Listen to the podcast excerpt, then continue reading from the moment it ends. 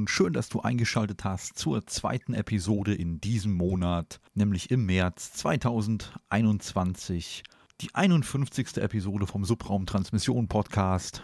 Boah, Leute, kennt ihr das? Diese Tage, die man einfach wegschmeißen könnte, weil einfach nichts funktioniert? So ein Tag ist heute wieder. Ja, oder war heute, je nachdem, wann ihr das hört. Ich freue mich auf jeden Fall, dass ihr eingeschaltet habt, wieder den Weg zu uns gefunden habt oder wie soll ich sagen, heute leider nur zu mir. Martin fällt heute leider aus. Wir hatten jetzt seit, ja, ich sag mal, gut einer Dreiviertelstunde versucht, sein ja, Mikrofon wieder ins Laufen zu bekommen. Also ich halt über die Ferne immer mal den einen oder anderen Tipp gegeben, der scheinbar auch nicht geholfen hat, weil es sich wohl um einen Hardware-Defekt handelt. Und zwar, ja, streikt wohl sein Mikrofon, da geht nichts mehr. Aber glücklicherweise ist das Gerät noch nicht so alt. Er hat wohl noch Garantie. Demnach sollte das eigentlich kein Problem sein, das Gerät dann irgendwann im Laufe der nächsten Tage austauschen zu können, dass wir ihn dann auch in der nächsten Episode dann wieder mit am Start haben. Ja, und ja gut, heute hatten wir das ein oder andere Problemchen. Ich mit meiner Frau, beziehungsweise meine Frau mit ihrem E-Mail-Servern, muss man eigentlich so sagen. Und da liefen auch so ein paar Sachen nicht, wie sie hätten laufen sollen. Aber was soll ich sagen? So Tage kennt jeder, wo irgendwie gefühlt halt nichts funktioniert. Ne? Wo man die Technik am liebsten nimmt, man packt das Ding einfach zusammen und schmeißt es einfach an die Wand oder am besten direkt aus dem Fenster. Ja, aber davon wollen wir uns ja nicht unterkriegen lassen, oder? Mal ganz ehrlich. Ich hoffe, es geht euch gut. Ihr seid alle gesund oder die meisten hoffentlich von euch. Und ähm, ich würde sagen, ja, steigen wir doch mal ein ins erste Thema.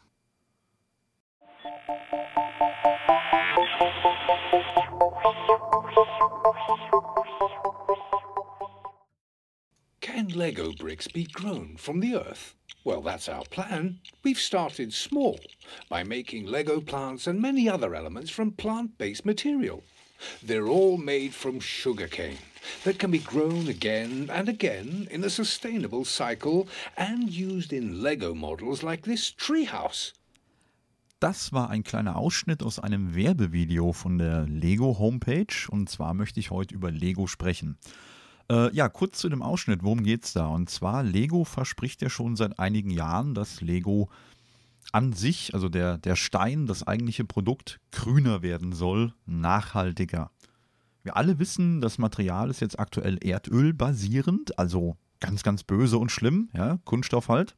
Und hier verspricht Lego, dass sich das in ja, naher Zukunft, sprich so in den neun, nächsten neun Jahren, wir haben jetzt 2021, ähm, ja, so bis 2030 etwa ändern soll.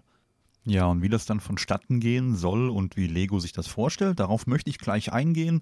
Vielleicht kurz zur Geschichte, warum das für mich interessant ist. Naja, und zwar, ich bin zugegebenermaßen seit ungefähr 2017 leidenschaftlicher Lego-Sammler von verschiedenen Lego-Modellen und ja, Reihen, die es da so gibt. Der ein oder andere, der mich kennt, äh, weiß das wahrscheinlich auch mittlerweile. ja, und das hat bei mir angefangen. Und zwar, wir sind hier irgendwann mal hier in unser schönes kleines Häuschen gezogen und dann räumt man den einen oder anderen Karton mal auf und da habe ich dann alte Lego-Sachen von mir wiedergefunden. Naja, und zwar unter anderem eine große, ein großes, ja, ich sag mal Lego-Konvolut, wo ganz viele lose, normale Lego-Steinchen drinne waren. Ich sag mal irgendwie aus den, naja, ich würde vermuten 80er, 90er Jahren, so um den Dreh rum. Und die Kiste hatte ich unter anderem damals dann Bekannten von uns geschenkt für die Jungs zum Spielen. So, die sind schon mal weg gewesen. Was übrig geblieben ist, waren ähm, alte Lego-Technik-Modelle von mir. Und zwar ein Radlader und ein Autochen und sowas. Und jetzt ist es so, die hatte ich dann, als wir dann hier so weit fertig waren mit Renovieren und Machen und Tun, hat man ja irgendwann mal Zeit gefunden. Und dann habe ich mich einfach mal hingesetzt, habe geguckt, ist das überhaupt alles noch voll, vollständig? Weil da hatte ich leider den Originalkarton nicht mehr. Das war dann alles in so einem alten Schuhkarton gelandet. Ich hatte aber noch die Original-Bauanleitung, habe mir alles zusammengesucht, zusammengebaut. Ja, was soll ich sagen? es hat mich wieder gepackt. Ja, der ein oder andere, der die Teile baut, äh, kann das absolut nachvollziehen, denke ich. Und, und ne, man weiß, wie man, sich, wie man sich dann dabei fühlt, wenn man die Sachen zusammenbaut. Ja, es macht halt einfach Spaß. Man hat irgendwie nachher was geschafft und ja, es ist einfach beruhigend, sage ich mal. Ja, das ist halt halt wirklich ein schönes Hobby. So, war halt alles vollständig, alles schön zusammengebaut, ist im Schrank gelandet. Und dann dachte ich mir so, hey, jetzt hast du irgendwie seit über 20 Jahren kein Lego mehr gebaut. Jetzt guckst du doch mal spaßhalber so im Netz, was gibt's denn da überhaupt alles so? Weil da ist echt die letzten Jahre ganz viel an einem vorübergegangen. Leider, muss man eigentlich sagen. Und ja, ähm, dann hatte ich halt gesehen, dass das erste Modell, was ich mir wirklich gekauft habe, neu, war gewesen ein Mini Cooper. Der war aus der Lego Creator Reihe mit der Nummer 10242. Ja, wie gesagt, der eine oder andere kennt den von euch, hat ihn auch garantiert zu Hause im Schrank stehen. Ein schönes Modell, das einzige Manko, was der hatte, was ich auch heute immer noch ein bisschen schade finde, aber da kann sich der eine oder andere Findige ja nachhelfen. Ich bin da zu blöd für. Nein, würde ich auch noch hinbekommen.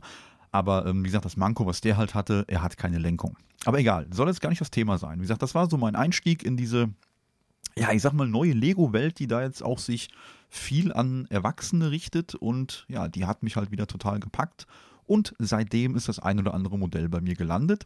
Ich denke, dazu werde ich aber irgendwann mal eine ja, separate Podcast-Folge machen, was es so über Lego oder eventuelle Alternativen mh, hm, so zu berichten gibt und denke, dazu werde ich dann auch noch ein YouTube-Video machen oder vielleicht auch das ein oder andere YouTube-Video mit verschiedenen Vergleichen und so weiter, weil da kann man mittlerweile schon das ein oder andere mal zeigen. Was vielleicht für den einen oder anderen ganz interessant ist und wir haben ja, wie alle wisst, einen YouTube-Channel hier angeknüpft an diesem Podcast.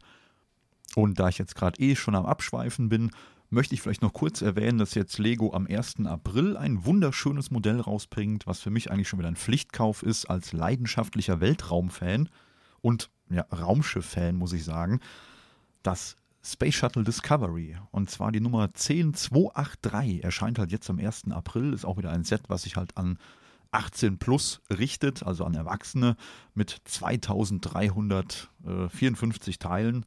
Und ja, da freue ich mich schon drauf. So, jetzt möchte ich aber wieder darauf zurückkommen, was hier das eigentliche Thema ist. Unter anderem, es gibt nachher noch andere Themen, nicht nur Lego, keine Angst. Ähm, aber jetzt im Bereich Lego Warum ist das jetzt wichtig, dass Lego nachhaltig werden möchte? Was, was hat Lego vor und was ist bis jetzt schon so passiert?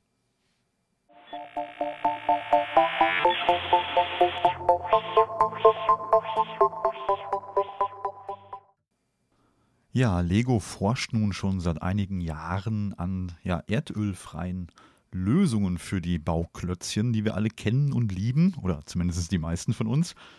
Und hier soll halt, wie gesagt, bis 2030 halt eine Lösung gefunden werden mit ja, umweltfreundlichen Materialien. So, was hat denn Lego bis jetzt auf die, auf die Beine bekommen? Und zwar ist es jetzt so, dass ähm, so ein kleiner Durchbruch wohl gelungen ist. Und zwar setzt Lego jetzt auf Zuckerrohr in Bausteinen. Das ist unter anderem das, was wir äh, vorhin gehört haben in diesem kleinen englischen Beitrag, den ich eingespielt hatte. Ähm, und zwar ist es da so, dass äh, jetzt aktuell Stand, ja, heute oder Ende letzten Jahres ungefähr, dass etwa 2% der jährlichen 50 Millionen verkauften Spielsteine vom Spielzeuggiganten Lego halt aus pflanzlichem Kunststoff hergestellt werden können. So, und jetzt ist es so, dass hier auf Zuckerrohr gesetzt wird und dieser wird unter anderem eingesetzt für Pflanzen. Das klingt jetzt im ersten Moment total komisch. Aber ja, jeder, der schon mal irgendwie eine, eine Lego-Stadt oder sowas gebaut hat, der weiß, von Lego gibt es natürlich auch kleine Bäumchen und Blümchen und Büsche und keine Ahnung. Und da hat Lego vor ein paar Jahren, ich bin mir nicht ganz sicher, 2017, 2018 rum, äh, so die ersten Sets auf den Markt geworfen ähm, mit, mit der Werbung quasi Pflanzen aus Pflanzen. Und da äh, ging es ja vorhin in diesem englischen Beitrag unter anderem um dieses Baumhaus. Und zwar ist das das Lego Baumhaus aus der Ideas-Reihe. Das ist die Set-Nummer 21318. Ich verlinke euch das natürlich auch unten mal. Das ist ein äh, Set ab 16 plus, also auch äh, eigentlich eher schon wieder ein Sammler-Set, also nichts zum Spielen. Und da ist es dann so, dass die Pflanzenelemente an diesem Baumhaus aus diesen pflanzlichen Rohstoffen hergestellt sind. Sprich, die werden halt aus Polyethylen auf Ölbasis hergestellt, was dann aus Zuckerrohr gewonnen wird. Ähm, jetzt ist das Problem, was, was Lego hat, ähm, das klappt anscheinend, also die, dieses Material, was da jetzt gewonnen und hergestellt werden kann, das ist halt geeignet für eher weichere Bauteile. Sowas wie halt diese besagten Pflanzenelemente unter anderem auch sowas wie Drachenflügel, Angelrouten, ja, sowas halt. Das große Problem, was Lego da jetzt aktuell hat, ist, dass das Material anscheinend für die ja, normalen Bausteine, für die auch auf Englisch genannten Bricks, halt nicht äh, wirklich in Frage kommt. Und zwar ähm, ist da wohl das Problem, dass halt die, die, die Haptik mit dem ja, bisherigen Plastikkunststoff oder, oder Plastikwerkstoff, der da ähm, eingesetzt wurde, halt nicht mithalten kann. Die Langlebigkeit wird in Frage gestellt, sowas wie äh, Farbechtheit und so, das ist auch alles noch in der Schwebe. Das scheint wohl nicht so ganz zu passen dann mit dem üblichen Material, was sonst für die normalen Bricks eingesetzt wurde. Ja, und jetzt muss man sich vorstellen, jetzt haben die schon seit etlichen Jahren viel Geld in die Hand genommen. Das war also eine Zahl im Raum, um die 150 Millionen Dollar wurden da schon investiert. Dann wurden etwa 200 verschiedene Materialversuche durchgeführt, aber bis jetzt konnte halt noch nichts gefunden werden. Ähm, ja, was, was diesen eigentlichen klassischen Lego-Stein ersetzen könnte, so wie wir den halt auch noch alle kennen. Ja. Und da ist es jetzt so, äh, dass halt die allgemeine Problematik halt nicht darin besteht, die Sachen halt aus nachwachsenden Rohstoffen herzustellen, sondern schlichtweg einfach in der chemischen Zusammensetzung. Weil jetzt muss man im Kopf haben, ähm, wenn man sich ein Lego-Spielzeug, Lego-Set, wie auch immer kauft, soll das ja gewissen Anforderungen genügen und auch eine entsprechende Haltbarkeit haben. Also auf gut Deutsch gesagt, das soll in der Vitrine nicht anfangen zu schimmeln, sollte aber eben genauso bespielbar sein. Ja, es gibt ja auch noch Kindersets, darf man nicht vergessen. Lego ist ein Spielzeughersteller. auch. ja, und jetzt ist es halt so, dass das dann so ein bisschen ähm, ja problematisch ist, weil diese Teile dann eigentlich nicht abbaubar wären, biologisch. Ja, das heißt also, die Umwelt würde im Prinzip gar nicht von dieser Neuerung profitieren. Jetzt muss man sich vorstellen, jetzt hat man ähm, einen Kunststoff entwickelt, der biologisch abbaubar ist. Der würde ja dann innerhalb von ein paar Jahren vielleicht dann das Spielzeug irgendwie unbrauchbar machen, weil die Steine halt anfangen, sich in Wohlgefallen aufzulösen. Das möchte man natürlich auch nicht.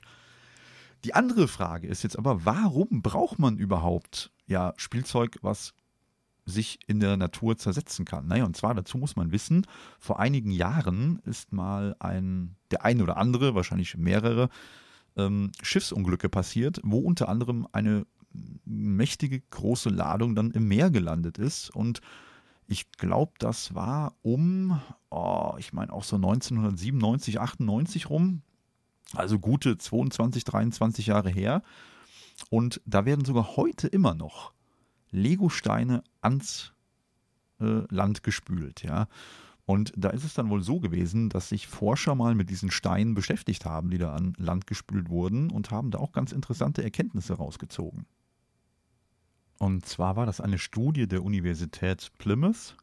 Und da haben dann Wissenschaftler diese Legosteine, die dort an die Strände gespült wurden, untersucht, hm, das Alter dann ermittelt und haben das verglichen mit Bausteinen aus den 1970er Jahren, die halt nicht im Meer trieben, sondern irgendwo, was weiß ich, in der Schublade lagen.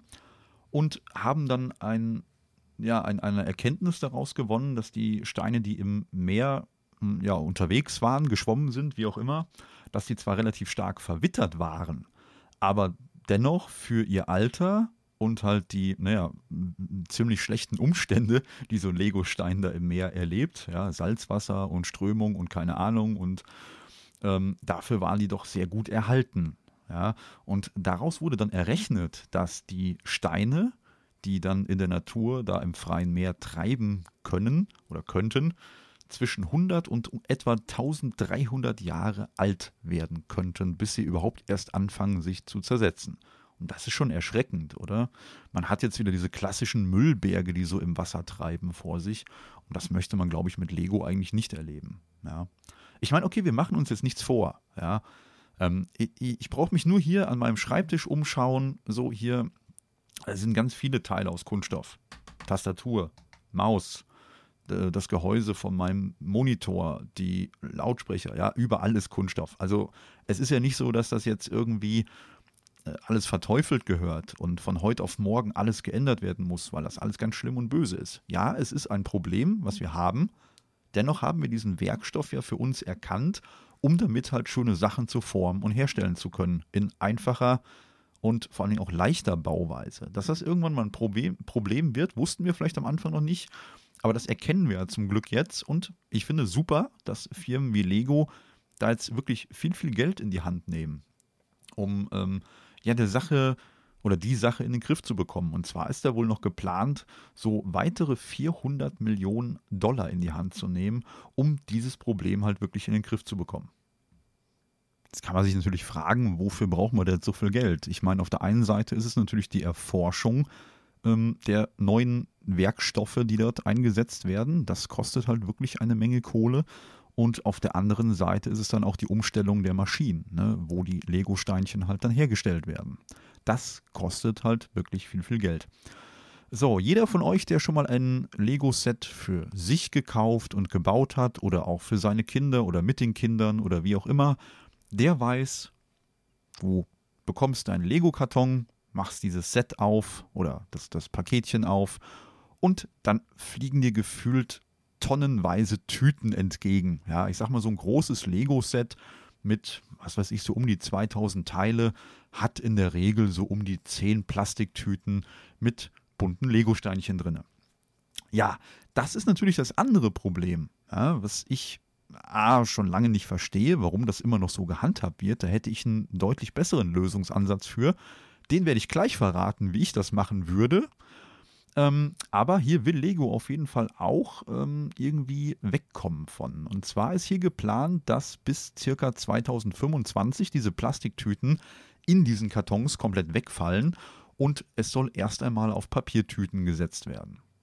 Und da machen wir uns nichts vor, das Ende dieser Plastiksäckchen oder Plastiktütchen ist natürlich dann schon mal ein großer Teil ja, der Firmenstrategie, um halt von dem erdölbasierten äh, Plastik wegzukommen. Ja? Also schon der Ansatz ist schon mal gut, definitiv. Das läuft jetzt wohl schon seit ungefähr 2020, sprich letztem Jahr und soll auch in diesem Jahr erweitert werden.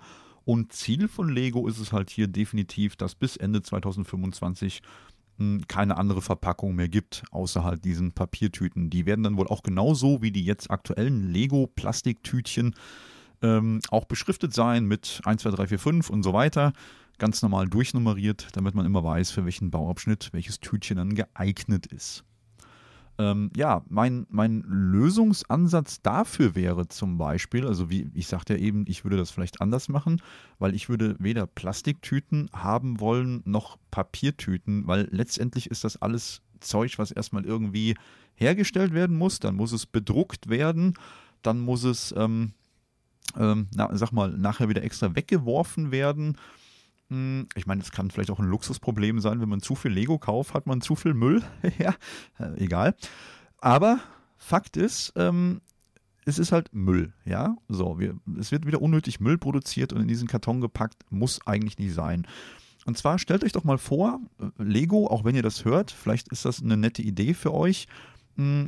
Aktuell sind die meisten Schachteln ja so konzipiert, dass man die an der Seite mit so zwei Laschen eindrückt und dann aufreißt, ja, dass man die seitlich öffnet. Wie wäre es denn, wenn ihr die Kartons wieder so fertigt, wie das schon bei dem ein oder anderen Set vorgekommen ist? Ich glaube, das Friends-Set zum Beispiel, das war so ein Karton. Da konnte man hergehen und konnte die Schachtel so nach oben aufklappen, wie so eine Truhe. Und jetzt hätte ich die Vorstellung. Ähm, stellt euch mal vor, so ein Schubkasten, eine Schublade, wo Besteck drin ist. Ja, da habt ihr auch Messer, Gabel, Löffel, große Löffel, kleine Löffel, äh, was weiß ich, ja. Ihr wisst alle, wie so eine Besteckschublade aussieht, da gehe ich ganz stark von aus. Und jetzt stellt euch das vor an Pappe. Einfach Pappelemente, die von unten vom Boden bis oben zum Deckel reichen und quasi diesen Karton in einzelne Fächer unterteilen.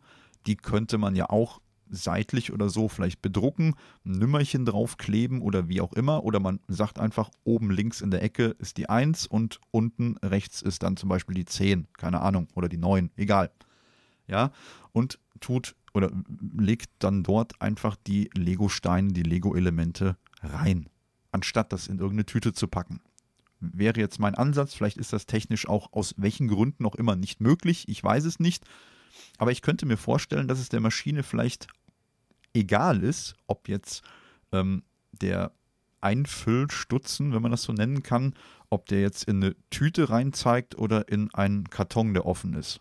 Also wie gesagt, äh, weiß ich nicht, wer da mehr Infos zu hat, wie das technisch läuft, keine Ahnung, aber rein verpackungstechnisch sollte das eigentlich kein Problem sein, die Lego-Steine einfach lose in diese, in diese ähm, ja, Kartons zu packen, halt in diese unterteilten Fächer. Ja, die einfach auch aus einfacher Pappe dann bestehen und lediglich die einzelnen Bauschritte voneinander trennen würden.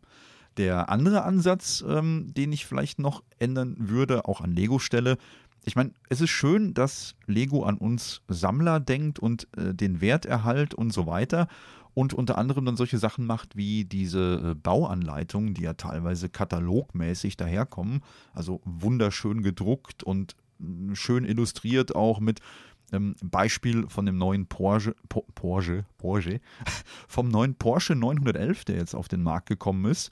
Dort kann ich ja einmal ähm, zwei Modelle draus bauen, entweder den 911er oder den Porsche Targa, also Cabrio oder halt den 911er Turbo. Egal.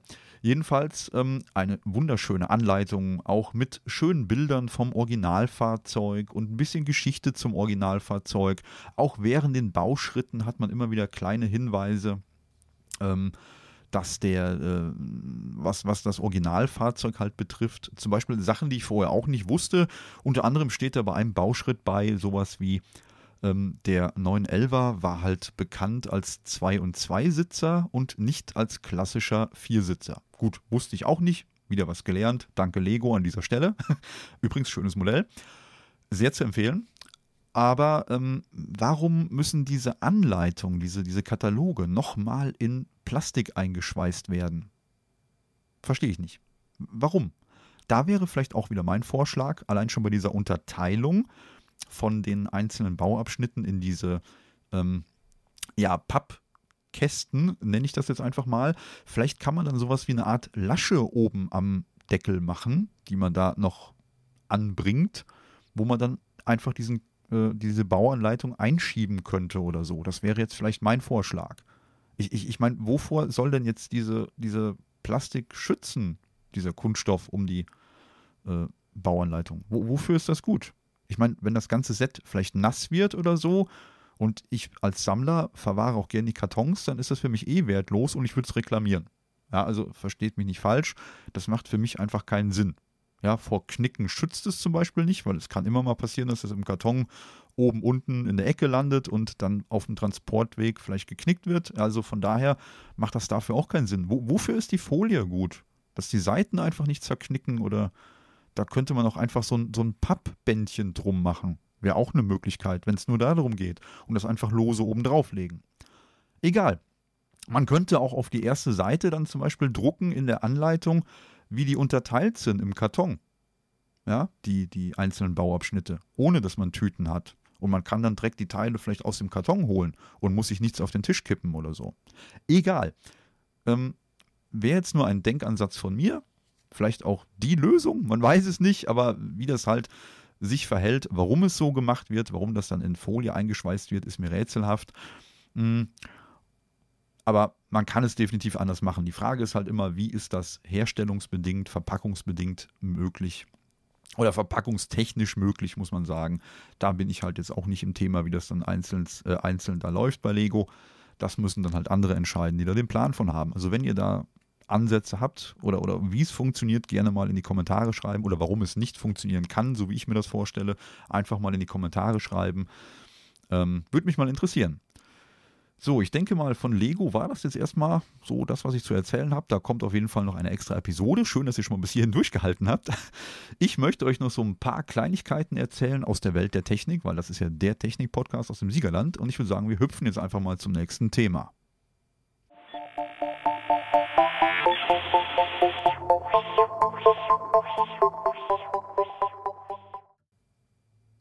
E-Books, das ist wahrscheinlich dem einen oder anderen von euch ein Begriff. Äh, E-Books, das sind jetzt nicht die kleinen Wesen aus Star Wars, das sind die Evox, das ist eine andere Geschichte.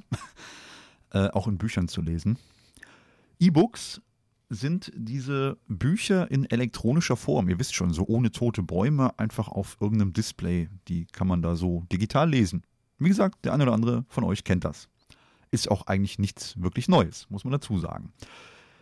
Ähm, und zwar ist mir da jetzt was über den Weg gelaufen, dass äh, jetzt wohl in letzter Zeit, das war so Anfang 2021, sind so um die 600 Leiterinnen und Leiter von Bibliotheken äh, hier in Deutschland äh, in einem offenen Brief an unsere Bundestagsabgeordneten herangetreten und haben eine hm, ja, rechtliche Nachbesserung bei dem Verleih oder für den Verleih von E-Books gefordert.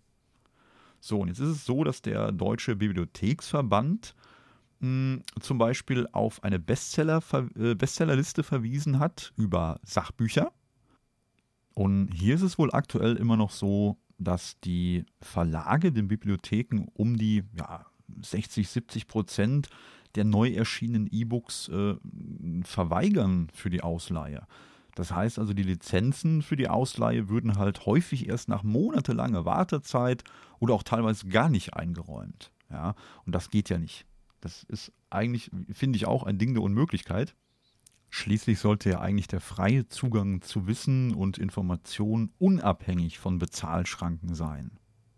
Und hier fordert der Verbandsvorsitzende Andreas Dekwitz äh, bei dem aktuell vorliegenden Gesetzentwurf zur Änderung des Urheberrechtsgesetzes halt eine entsprechende neue gesetzliche Regelung. Ja, nur jetzt ist es halt wohl so, dass seit Jahren das fehlende Verleihrecht für die E-Books äh, im Urheberrecht die naja, Kultur- und Bildungsinfrastruktur im öffentlichen Bibliotheken quasi aushöhlt. Ja, also da, ist, da, da entsteht eine klaffende Lücke, weil einfach viele Bücher, die neu erscheinen, für viele Menschen dann gar nicht mehr zu bekommen sind in Bibliotheken. Die müssten quasi dann käuflich woanders erworben werden. Ähm, jetzt ist die Frage, wie könnte man das lösen? Und zwar ist hier die eigentliche Forderung, dass die elektronischen Bücher, sprich die E-Books, den gedruckten Büchern halt in allen Bereichen rechtlich gleichgestellt werden sollen. Ja, das heißt, ähm, man kann die Bibliothekstantiemen äh, auf elektronische Werke ausweiten, damit halt auch die Autorinnen, Autoren, wie auch immer, für dieses sogenannte E-Lending ja, äh, dementsprechend auch bezahlt werden würden. Da gibt es sogar auch aktuell schon laufende Kampagnen, die kann man dann unter dem Hashtag Buch ist Buch finden, bei Twitter zum Beispiel. Und halt jetzt gerade in den Corona-Zeiten setzen halt die Bibliotheken stark auf das digitale Ausleihen. Mm, und in Berlin gibt es dafür zum Beispiel aktuell kostenlose Ausweise, um halt äh, Kontakte zu beschränken. Ne? Um das zu vermeiden, dass sich Menschen in Bibliotheken treffen, ist halt das E-Lending, das digitale Ausleihen, die einfachste und sicherste Variante. Wie ist denn eure Meinung dazu? Lest ihr lieber richtige Bücher, so aus Papier, oder doch lieber ein E-Book? Ich meine, für einen Urlaub vielleicht praktischer, wenn man dann in den Urlaub fahren darf. Andere Geschichte. Ist vielleicht so ein E-Book-Reader eine feine Geschichte, weil da kann ich mir einfach mal 20 Bücher draufladen oder noch viel mehr und muss mir die Tasche nicht schwer machen. Ähm, was ist, wie, wie handhabt ihr das?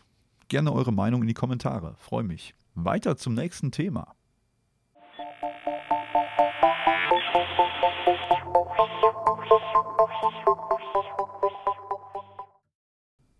Der ein oder andere von euch hat doch auch bestimmt schon mal was von Curling gehört. Das ist so ein hm, Spiel auf dem Eis, wo meist Mannschaften gegeneinander antreten und versuchen höchste Punktzahlen ja, zu werfen, kann man das nennen. Und zwar passiert das mit solchen meist farbigen Steinen, die, ich sag mal, ähnlich sind wie ein Eishockey-Puck, nur größer, schwerer und haben oben noch einen Griff dran zum besseren Packen. Die wirft man auch wirklich mit der Hand oder man, was heißt wirft, man, man rutscht sie über, über das Eis und Ziel ist es hier, ähm, eine Art Zielscheibe auf dem Eis zu treffen. Und ich glaube, der, der halt am nächsten am Mittelpunkt auf dieser Art Zielscheibe äh, ankommt, der hat dann gewonnen. Und anscheinend ist es wohl auch erlaubt, also ich kenne die Spielregeln jetzt nicht, aber anscheinend ist es wohl auch erlaubt, dass man die gegnerischen, ich nenne die jetzt mal Pucks oder Steine, mh, auch aus diesem äh, Zielfeld rausdotzen kann. So, und hier ist mir was über den Weg gelaufen.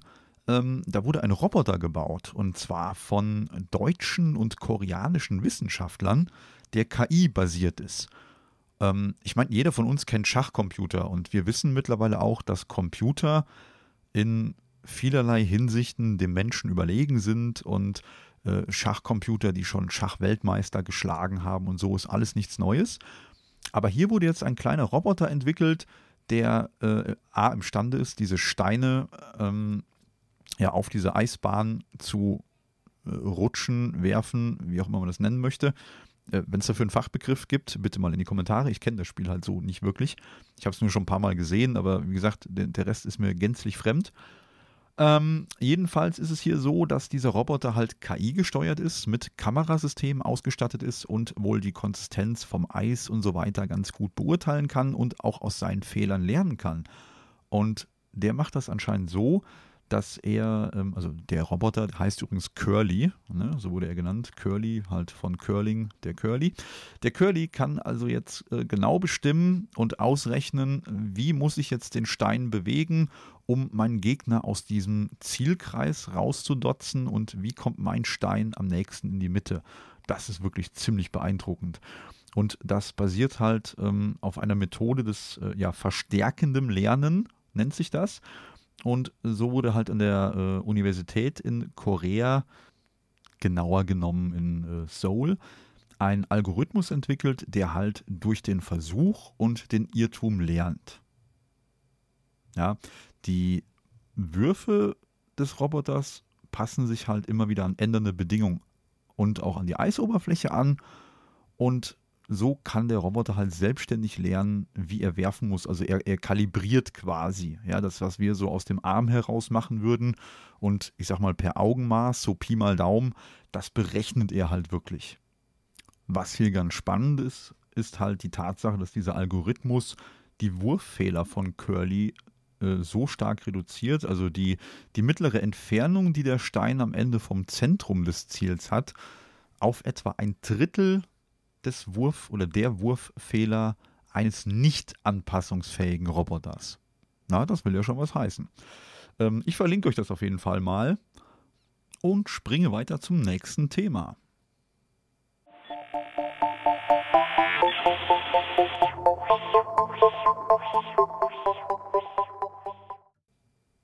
Jeder von uns kennt Aldi, ja, machen wir uns nichts vor. Und ab dem 1. April ändert sich bei Aldi was. Ich glaube, sowohl bei Aldi Nord wie bei Aldi Süd. Und zwar ab dem 1. April. Ich zeichne heute auf am 28.03. Sprich, in ein paar Tagen ist dann der 1. April und ab dann soll die Änderung wohl schon stattfinden. Und das ist jetzt auch kein Aprilscherz, sondern ähm, wirklich ein Fakt. Und zwar ist das so, dass äh, im Aldi, wenn ihr dort an der Kasse steht und bezahlt und äh, einen Kassenzettel bekommt, der wird seine Form ein wenig verändern. Und zwar in der Länge wird er so um, um die äh, 4 cm etwa länger und beinhaltet dann ein paar weitere neue Informationen. Und zwar soll hier wohl äh, ganz gezielt auf die sogenannte 15-Sekunden-Regel geachtet werden. Ja, was ist jetzt die 15-Sekunden-Regel? Und zwar die 15-Sekunden-Regel ist anscheinend bei den Discountern, egal ob Lidl, Aldi und so weiter, ihr kennt die. Ähm, und zwar geht es darum, dass äh, der Kassiervorgang an der Kasse so um den Bereich von 15 Sekunden liegen soll, weil wohl anscheinend gerade die junge Generation nicht mehr so gerne wartet und jeder von uns kennt das, da steht dann vor dir einer der Kasse mit seinem riesigen alten Ledergeldbeutel und kramt da das Kleingeld raus und gefühlt stehst du dann da drei Stunden rum, macht keinen Spaß. Okay.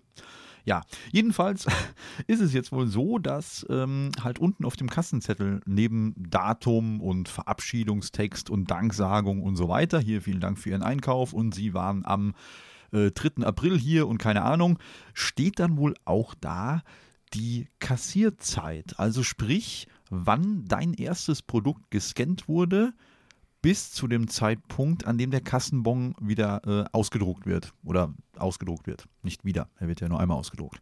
Hoffe ich. Jedenfalls ist es wohl so, ähm, dass das nachher wohl für die Steuern irgendwie leichter sein soll, nachzuvollziehen. Und zwar wird nämlich auch dann der Kassiervorgang quasi in sogenannten Backoffice-Servern äh, abgespeichert und digital an eine Cloud übermittelt. Ja, und wofür jetzt diese Übermittlung und dieser Code von dieser Übermittlung an die Cloud, das soll halt wohl dafür gut sein, um Steuerbetrug unmöglich zu machen. So sagt es oder so will es das Bundesfinanzministerium. Ja, wir lassen uns nochmal überraschen, was es mit den neuen Kassenzetteln auf sich hat und ich sehe uns dann schon demnächst von dem einen vier Buchstaben Discounter zum nächsten zu laufen und dann überprüfen wir unsere lieben Kassiererinnen und Kassierer, wie lange sie denn eigentlich für den Kassiervorgang brauchen. Tolles neues Hobby. Oder auch nicht. Egal. Nächstes Thema. Weiter geht's.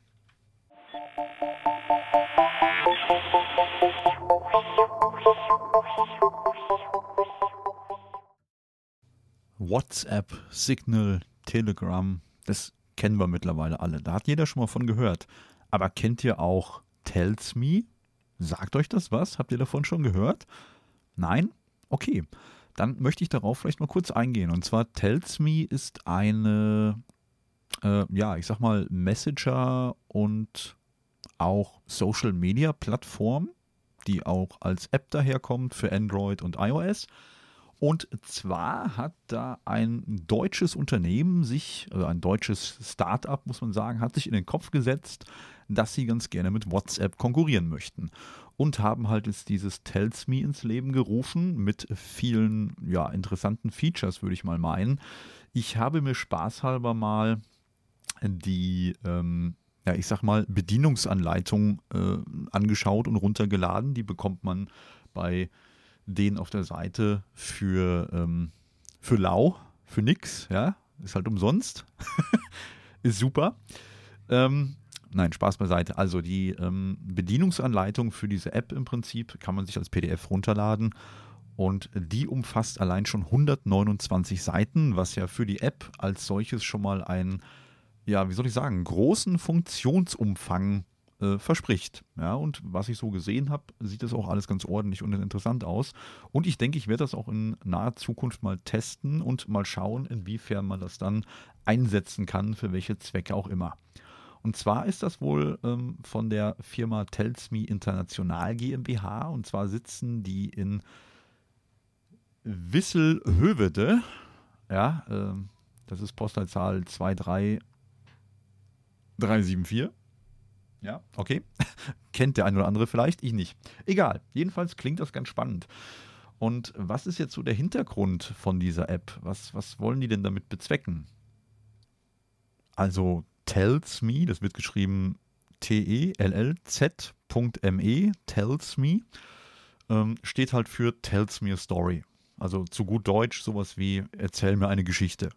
So, und das Programm soll jetzt aber halt kein reiner Messenger sein, so wie der Startup-Gründer Bösch betont, sondern ähm, hat halt auch einen Messenger, ja, so als Mitbringsel quasi.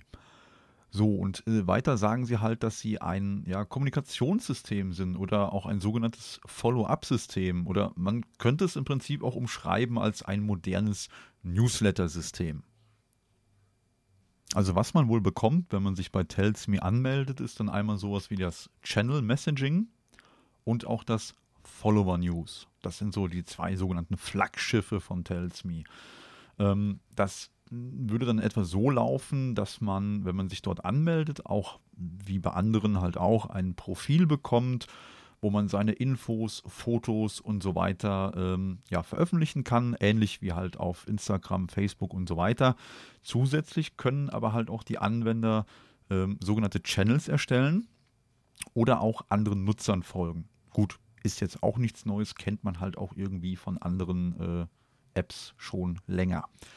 So, hm, hier ist es aber so, dass die Channel-Betreiber und Nutzer sich halt auch austauschen können. Beispielsweise zum Beispiel ähm, ein Tischtennisverein äh, mit seinen Mitgliedern oder ein äh, Restaurant mit seinen Kunden, Unternehmen mit ihren Mitarbeitern oder Kunden und so weiter. Ja.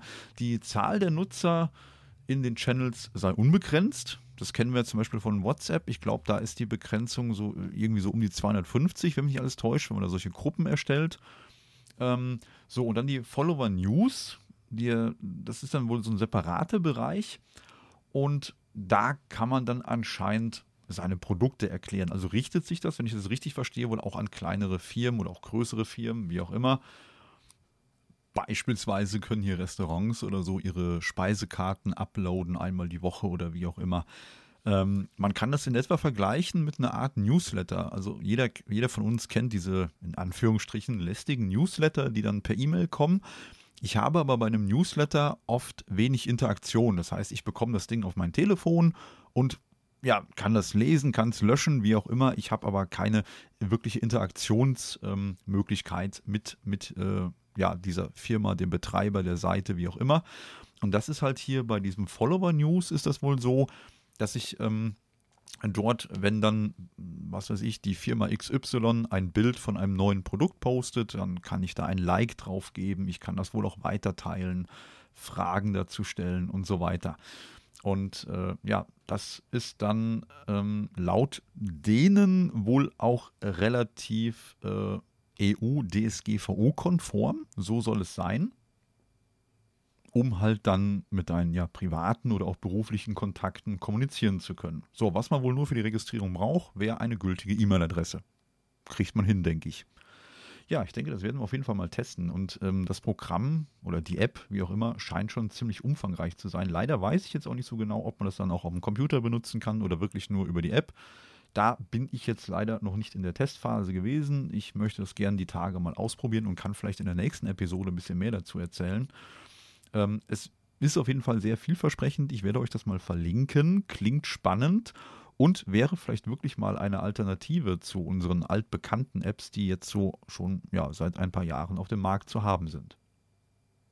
Jetzt ist vielleicht noch die Frage, was, was macht denn jetzt Tells Me eigentlich zu einer Alternative für WhatsApp zum Beispiel? Ich meine, WhatsApp ist halt, machen wir uns nichts vor, der, der meistgenutzte Messenger, der so hier unterwegs ist. Und ähm, jeder kennt das, der ein oder andere wird von euch in der WhatsApp-Gruppe drin sein und da reden ja gefühlt oft alle durcheinander und keine Ahnung. Und mit WhatsApp-Business hat man ja auch schon die Möglichkeit, mit einer kleinen Firma mit seinen Kunden in Kontakt zu treten, Gruppen bilden und da reden dann auch alle durcheinander und alles ganz wild und ganz schlimm und wohl auch leider nicht so wirklich äh, ja, EU, DSGVO-konform. Und hier ist es halt jetzt so, da sagt halt wirklich der, der Macher der Geschichte, der, der Herr Bösch, sagt halt, ähm, ja, es ist halt so, dass Channel-Betreiber unter Telsme halt die Möglichkeit haben, bestimmten Mitgliedern für bestimmte Zeiten sogenannte Schreibrechte einzuräumen. Und dann können halt auch zum gewissen Zeitpunkt immer nur gewisse Leute sprechen und du als beispielsweise Firma hast halt dann die Möglichkeit, mit den Leuten vernünftig in Ruhe zu kommunizieren, ohne dass alle durcheinander quaken. Ja, so vereinfacht gesagt. Das klingt auf jeden Fall schon mal ganz interessant. Ein weiteres Feature soll hier auf jeden Fall sein, dass wenn man ein Seitenbetreiber ist, ähm, dass man dann die Möglichkeit hat, irgendwelche QR-Codes zu erstellen, die dann Interessierte scannen können, um deinem Channel beizutreten. Und dann ist es wohl auch so, dass die Menschen dann persönlich mit ihrem Namen angesprochen werden können. Und das ist ja in anderen Gruppen meistens auch nicht gegeben. Ja, das, das ist eine ganz nette Geschichte. Und ähm, das Interessante hier bei diesem Messenger oder bei der App ist, was sie eigentlich sicherer macht, ist, dass das Prinzip so ähnlich ist wie bei Threema. Das heißt, es wird halt wirklich zur Registrierung nur eine E-Mail-Adresse benutzt. Und so ist es halt nicht möglich wie beispielsweise bei WhatsApp, wenn man dort einer ähm, Gruppe beitritt. Also bei WhatsApp jetzt, wenn man dort einer Gruppe beitritt, hat man ja die Möglichkeit, mit Leuten, die man zum Beispiel da nicht kennt, auch Telefonnummern abzugreifen und hätte im Prinzip so immer einen persönlichen Kontakt zu Menschen, die man dann gar nicht kennt. Ähm, was datenschutzrechtlich natürlich wirklich leider immer wieder ein bisschen bedenklich ist. Und hier ist es halt so, dass das alles über äh, die, die reine E-Mail-Adresse läuft und ja, im Prinzip anonym vonstatten geht. Sprich, die eigentlichen Benutzerdaten sind somit geschützt. So lautet zumindest das Versprechen des Herstellers ja, irgendwie muss der ganze Spaß ja dann wohl auch bezahlt werden. Das, ich meine, die ganze Entwicklung und die Arbeit kostet natürlich auch alles Geld. Und hier soll es dann wohl auch in ja, naher Zukunft, wie auch immer, eine Premium-Variante geben mit halt erweiterten Funktionen. Zum Beispiel dann sowas wie Marketing-Support, einem Desktop-Modus. Damit wäre die Frage von eben dann auch beantwortet. Also eine Desktop-Version soll dann wohl auch kommen. Und diese äh, Variante soll sich halt dann ganz speziell an Unternehmen richten. Beispiel wurde hier genannt, dass zum Beispiel, ähm, Beispiel wurde hier genannt, zum Beispiel, alles klar, Daniel, läuft bei dir. Weiter geht's. dass sich unter anderem ähm, ein Fitnessstudio ähm, ein, ein Channel einrichtet und dort können dann normale Nutzer mh, hm, ja, diesen Follower-News folgen oder gegen Geld abonnieren. Und dann wäre es zum Beispiel so, dass das Fitnessstudio beispielsweise die ersten drei Kurse kostenlos anbietet, was man halt auch zu Hause machen kann.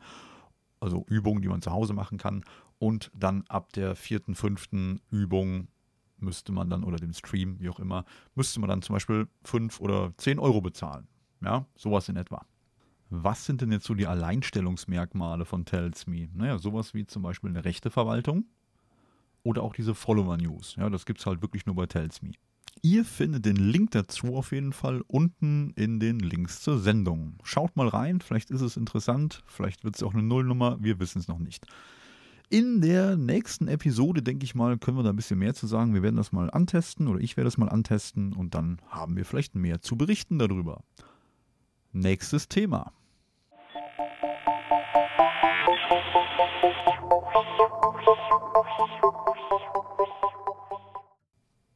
In einer der letzten Episoden hatten wir mal gesprochen über die neue ja, Atemmaske von der Marke Razer. Razer wird vielleicht dem einen oder anderen ein Begriff sein. Das ist ein Hersteller, der sich speziell gerade so auf Gaming-Komponenten spezialisiert hat. Beispielsweise PC-Gehäuse, Gaming-Tastaturen, Mäuse, Headsets, Streaming-Zubehör und so weiter und so weiter. Und die haben halt jetzt veröffentlicht, dass wohl wirklich diese, naja, mehr oder weniger skurrile Atemmaske erscheinen soll. Wie kann man sich diese Maske vorstellen? Und zwar, wir alle wissen, Corona ist ja immer noch da und ähm, äh, ja, die, die Masken, die wir so tragen, klar, ganz normal auf dem Mund und in der Regel kann niemand unseren Mund sehen und da ist alles versteckt durch äh, Stoff oder halt diese klassischen FFP2-Masken. Und das soll sich halt mit dieser Maske ändern. Wie sieht die denn jetzt in etwa aus, wenn ich die jetzt beschreiben muss für jemanden, der jetzt gerade kein Bild vor Augen hat? Ich werde sie aber natürlich verlinken, dass man sich das auch angucken kann. Allerdings, äh, wenn du das jetzt gerade hier unterwegs hörst oder so, ist halt schwierig, sich das vorzustellen. Und zwar kann man sich das in etwa mh, hm, so vorstellen wie eine, ich sag mal, eine Tauchermaske, so eine Taucherbrille. Ja, eine Taucherbrille hat man ja vor den Augen. So, und das Ding sitzt halt nicht auf den Augen. Die Augen sind frei, wie bei der normalen Corona-Schutzmaske halt auch. Die sitzt halt auf dem Mund. Ja, sprich mit so einer Art ähm, ja, durchsichtiger Kunststoffabdeckung. Ich vermute mal, dass Kunststoff ist, sieht es nicht nach Glas aus, wird wohl Kunststoff sein. Und rechts und links sind solche, ich denke mal, Filtereinheiten. Und natürlich für Razer ganz üblich sind die dann auch noch so RGB beleuchtet, also kleine nette Spielerei. Und Vorteil von dieser Maske soll sein, ich meine, klar, dadurch, dass der äh, Bereich, die den Mund in Anführungsstrichen verdeckt, durchsichtig ist, er, äh, hat man natürlich dann noch die Mimik, ja, äh, wo man dann mit den Menschen kommunizieren kann, ein Lächeln und so weiter. Also die Mimik bleibt durch diese Maske auf jeden Fall erhalten. Ähm, leider hat Razer noch nicht veröffentlicht, was die Maske kosten soll oder äh, geschweige denn, wann jetzt eigentlich der Marktstart sein soll. Das äh, weiß ich leider noch nicht, das konnte ich noch nicht rausfinden. Und die News, die ich jetzt hier so gefunden habe, sind so um den ja, 26., sprich jetzt schon wieder zwei Tage alt, von heute abgesehen. Und ähm, was wir auf jeden Fall wissen, ist, dass die Maske mit zwei wiederaufladbaren Lüftern ausgestattet ist, die halt dann die Atemluft filtern werden. Und das soll ungefähr äh, 95% der in der Luft befindlichen Partikel rausfiltern. Ja, so, das entspräche dann wohl in etwa einer FFP2 Standardmaske, die äh, ja so mindestens 94% Filterung vorschreibt und halt teilweise in Deutschland empfohlen bzw. auch Pflicht ist. Also würde das als FFP2-Maske dann durchgehen und sollte dann auch so getragen werden dürfen. Jetzt ist die Frage, eine Stoffmaske, die kann ich mehr auswaschen, auskochen, wie auch immer. Gut, die FFP2-Masken, die trägt man so irgendwie eine Schicht, einen Tag, wie auch immer, dann wirft man die in der Regel weg und zieht eine neue auf. Und bei dieser ist es jetzt wohl so, äh, dass die äh, gereinigt wird über UV-Licht. Das heißt, mh, wenn man die Akkus lädt, kommt das in so eine Art Case mit UV-Licht, wenn ich das richtig sehe. Und da ist es dann so, dass das UV-Licht halt die Bakterien, die äh, Bakterien und Viren, die an der Maske festsitzen, auch töten soll. Ja, die äh, beiden Luftfilter, die verbaut sind, mh, hm, an, der, an der Innenseite des Mundschutzes, die können in ja, verschiedenen Farben leuchten, halt ganz RGB-mäßig, wie man das so kennt. Und dazu wird dann wohl noch eine ja, Software von Razer äh, freigegeben. Chroma nennt sich das. Und da kann ich dann anscheinend auch die Beleuchtung einstellen. So wie man das auch von Tastaturen kennt. Die kann man ja beispielsweise so in Regenbogenmustern leuchten lassen oder verschiedene Tasten in verschiedenen Farben äh, leuchten lassen. Und so ähnlich wird das dann hier wohl auch kommen. Ich vermute mal, das wird dann irgendeine App-Steuerung fürs Handy werden oder so. Was ich bei der Maske noch ganz spannend finde, neben der Optik natürlich, das Ding sieht schon echt ja, futuristisch und cool aus, muss man einfach mal neidlos so sagen. Ja. Und je nachdem, was das Ding kostet, könnte man vielleicht mal überlegen, ob man sich die vielleicht wirklich holt. Ja, wäre auf jeden Fall eine Alternative zu den Wegwerfmasken, definitiv. Was an dieser Maske auf jeden Fall ein Kaufargument ist, ist klar die Wiederverwertbarkeit, die Nachhaltigkeit, ja, Beispiel Lego von eben. Wir wollen nicht immer alles wegwerfen, sondern auch mal irgendwie Sachen länger benutzen oder so. Ähm, das wäre auf jeden Fall ein Kaufargument. Und das andere, was ich cool finde, ist, ähm, man kennt das, wenn man so eine Stoff- oder FFP2-Maske aufhat, man kann schlechter mit Menschen sprechen. Ja, es hört sich ein bisschen dumpfer an und so. Und hier ist es jetzt wohl auch so, dass in der Maske selber Mikrofone verbaut sind oder ein Mikrofon verbaut ist, die äh, oder das dann die, die Stimme verstärken kann nach außen hin. Das heißt, man klingt dann nicht mehr so dumpf wie mit einer Stoffmaske. Super spannend. Dann würde ich sagen, hüpfen wir nochmal zum nächsten Thema.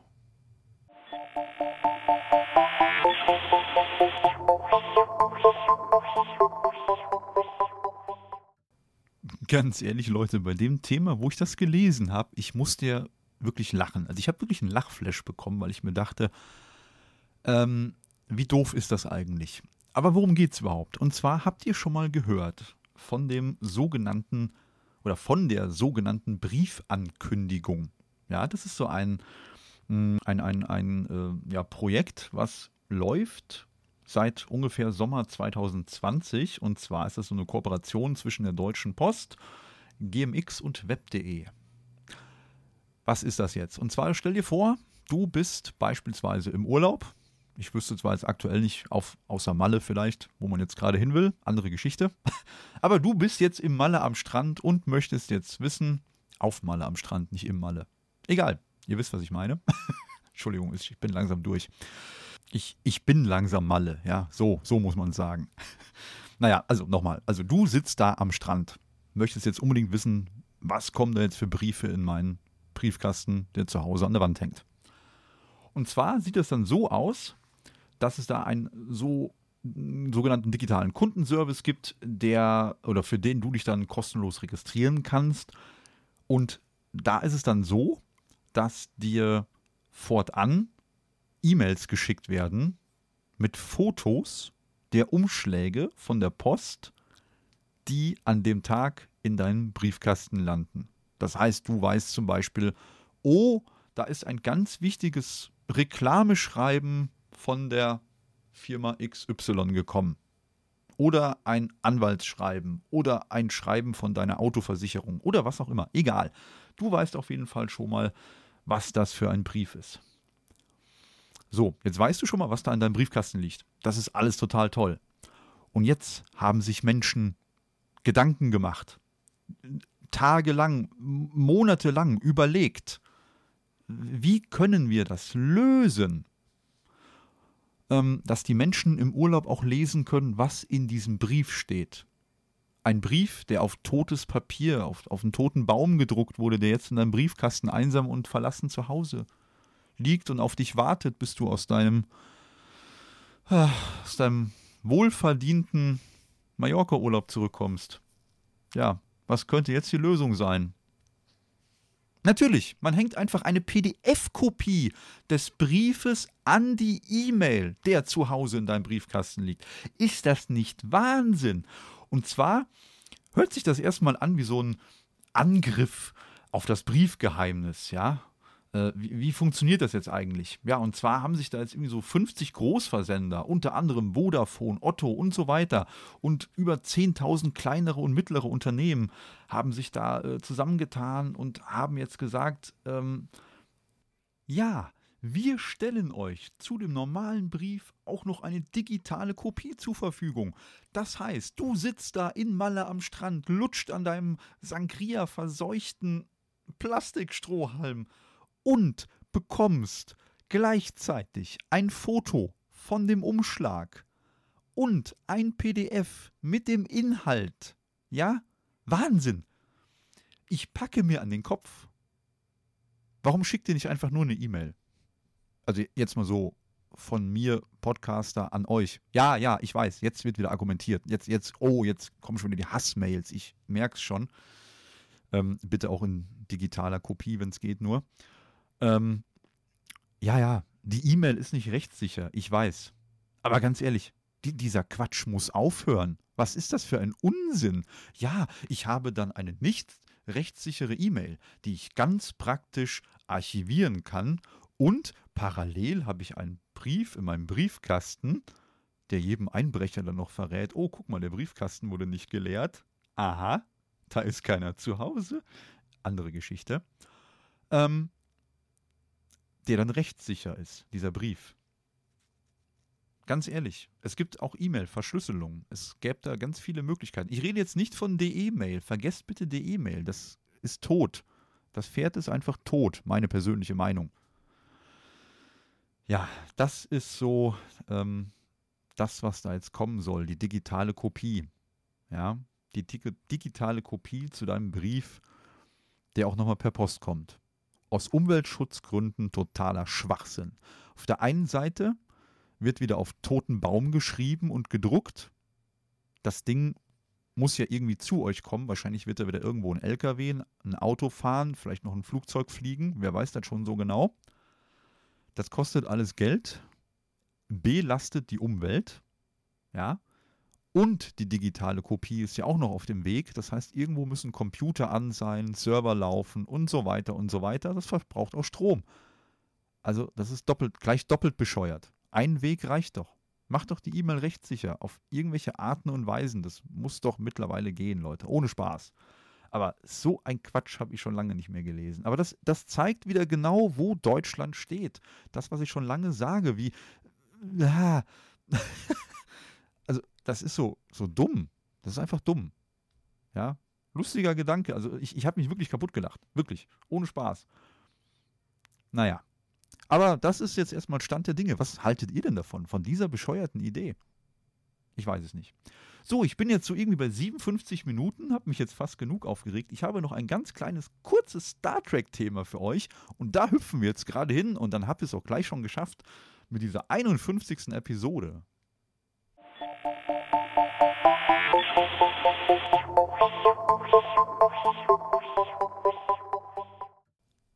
Ich denke mal, ich liege richtig in der Annahme, wenn ich sage, jeder von uns kennt William Shatner. Okay, ich sehe ganz viele Fragezeichen. William Shatner, ähm, anders, Captain Kirk. Captain Kirk vom Raumschiff Enterprise. Ja, die gute alte, gute alte äh, TOS-Serie, also The Original Series, ja, ähm, die ersten Star Trek-Folgen, die es damals gab, mit William Shatner als Captain James T. Kirk. So, William Shatner ist jetzt neulich erst noch 90 Jahre alt geworden. Herzlichen Glückwunsch an dieser Stelle, auch wenn du es nie hören wirst, aber trotzdem herzlichen Glückwunsch. Und ähm, ja, Science Fiction ist halt William Shatners Leidenschaft, Leben, würde ich mal behaupten. Und mh, hm, wie er so schön sagte, sie soll auch sein Weiterleben nach seinem Ableben prägen. Ja, und jetzt ist es so, dass William Shatner ähm, sich dazu entschieden hat, durch einen, naja, KI-Klon unsterblich zu werden. Wie funktioniert das jetzt? Naja, das kann man sich in etwa so vorstellen. Es gibt da eine Firma, die nennt sich Storyfile. Und Storyfile hat sich jetzt zur Aufgabe gemacht, Menschen, naja, abzufilmen, sogenannte volumetrisch gefilmte Kopien von Menschen anzufertigen und diese dann mit einer Artificial Intelligence oder besser gesagt künstlichen Intelligenz-Technologie hm, ja, relativ lebensecht ansprechbar zu machen. Das heißt, man könnte diese aufgenommenen ähm, ja, Story-Files, wenn man es so nennen möchte, ähm, dann nachher auch für nachgestellte Konversationen nutzen, beispielsweise in Filmen oder sowas oder in einem Museum beispielsweise. Zum Beispiel, ich, ich könnte mir jetzt vorstellen, da ist irgendwo ein Modell von der Enterprise ausgestattet, äh, ausgestellt. Und dann gäbe es die Möglichkeit, dass William Shatner da auf seinem Stuhl sitzt und du kannst ihn Sachen zur Enterprise oder so fragen oder zu den Dreharbeiten oder, oder was auch immer. Ähm, und jetzt ist es halt so, dass ähm, das halt schon möglich ist, dass diese KI auf viele Fragen anspringt, viele Sachen, die vielleicht vorher auch dann aufgenommen wurden und quasi als Antwort hinterlegt wurden. Allerdings kann die Software nicht auf alles reagieren. Wenn zum Beispiel eine Frage nicht beantwortet werden kann, dann bitte das Programm beispielsweise darum, eine neue Frage zu stellen oder so. Ja, der Gedanke ist schon krass. Also man macht sich wirklich mit sowas dann unsterblich und ich denke mal, in ein paar Jahren wird da noch viel, viel mehr möglich sein. Und ja, ich sag mal, KI wird schlauer und intelligenter und wir haben ja heute schon die Möglichkeit ähm, von sogenannten Deepfakes, also was da schon möglich ist ähm, äh, an, an, an Manipulationen von Videos. Und ich denke mal, irgendwann wird man den Unterschied gar nicht mehr merken, ob das jetzt wirklich was Aufgenommenes ist oder ob der Computer mir gerade in dem Moment irgendwas vorgaukelt. Weitere Details zur Interaktions- oder auch Sprachtechnologie sind jetzt nicht wirklich bekannt, aber die Firma Storyfile ähm, spricht hier von sogenannten patentierten cloud-basierten Artificial Intelligent Interactive Memory System und ja, was halt wohl anscheinend über mehrere Plattformen zugänglich sein soll, unter anderem VR, AR, also sowas wie Virtual Reality, Augmented Reality oder halt auch andere 3D-Technologien. Und jetzt ist es so, ähm, die Firma Storyfile selber oder generell diese Technologie steht ja noch relativ am Anfang und steckt noch in den Kinderschuhen. Aber hier ist es halt so, dass so jemand wie Shatner, der wurde ja schon audiovisuell umfangreich dokumentiert und es existieren halt reichlich Daten für das sogenannte KI-Training. Und ja, hier können dann halt irgendwie auch deutlich umfassendere Digitalkopien generiert werden. Und so soll es dann wohl auch möglich sein, gerade bei, bei Shatner dann, dass man ähm, Shatner Dinge sagen lassen könnte, die er halt noch nie in eine Kamera gesagt hat. Ne? Das ist ja auch das, was ich eben meinte, von der wegen, dass es auch mittlerweile durch Deepfakes oder so möglich ist, ähm, Menschen Dinge sagen zu lassen, die sie halt nie ausgesprochen haben. Was ich spannend finde hier bei dieser Technologie ist, ähnlich wie ich meinen Podcast ja betreibe, der hoffentlich noch lange nach meinem Ableben irgendwo zu hören ist, vielleicht einfach nur als Zeitzeuge oder als ähm, Forschungsobjekt für meine Nachkommen oder so. Man kann ja mal ein bisschen spinnen. Jedenfalls sagt Shatner halt, ähm, der selber eigentlich das Aushängeschild ist von der Firma Storyfile, ähm, dass es halt oder dass er glaubt, dass er mit seinen interaktiven Kopien seinen Hinterbliebenen einen großen Gefallen tut. Ja, und zwar sagte er, das ist für alle meine Kinder und Kindeskinder und alle Angehörigen meiner Kinder und alle Angehörigen der Angehörigen und so weiter und so weiter. Ne? Und ähm, das ist halt ein Geschenk an euch im Laufe der Zeit. Ja. Und so ist es wohl auch irgendwie möglich oder soll es wohl auch irgendwann möglich sein, mit Storyfile oder vielleicht auch später anderen Anbietern eine sogenannte Digitalkopie für jedermann zu erzeugen. Jeder kann dann irgendwie seinen Hinterbliebenen so ein, ein Video hinterlassen oder ich ähm, habe dann die Möglichkeit, ähm, ein paar schöne, schöne Sachen zu sagen und irgendwann ist es dann vielleicht möglich, äh, Sachen über mein Leben zu erfragen. Also jemand, der 100 Jahre nach mir lebt, könnte mich im Prinzip fragen, ey, wie war das denn damals bei Corona? Was habt ihr denn so gemacht? Und ich habe dann vielleicht, weil da irgendwie eine Datenbank hinterhängt, die Möglichkeit, dann virtuell mit ihm zu reden. Also er kann dann darüber Antworten von mir quasi in Anführungsstrichen persönlich bekommen. Finde ich eine ziemlich spannende Geschichte und das geht ja auch wieder so, allein auch der Gedanke Star Trek so ein bisschen Richtung Hologramm, Holodeck und ähm, Wahnsinn. Also ich, ich finde das wirklich total spannend und ich hoffe, die, die ähm, Te Technologie und die Forschung daran geht schnell voran und man erzielt da tolle Erfolge und kann damit wirklich viel machen. Also ich finde es mega spannend und freue mich auf alles, was da noch so kommen mag. Ja, in diesem Sinne würde ich sagen, haben wir es geschafft. Wir haben jetzt, oder ich habe jetzt über eine Stunde aufgenommen. Tut mir leid an der Stelle, aber vielleicht war ja den, den, für den einen oder anderen was Spannendes dabei. Es freut mich, dass ihr dabei wart. Martin drücke ich die Daumen, dass er sein Mikrofon dann ganz schnell wieder äh, bekommt, entweder neu oder repariert oder wie auch immer. Grüße gehen raus an der Stelle an dich. Und euch allen wünsche ich ja, eine schöne Zeit. Umgebt euch mit netten Menschen, bleibt gesund und bis zum nächsten Mal. Ciao.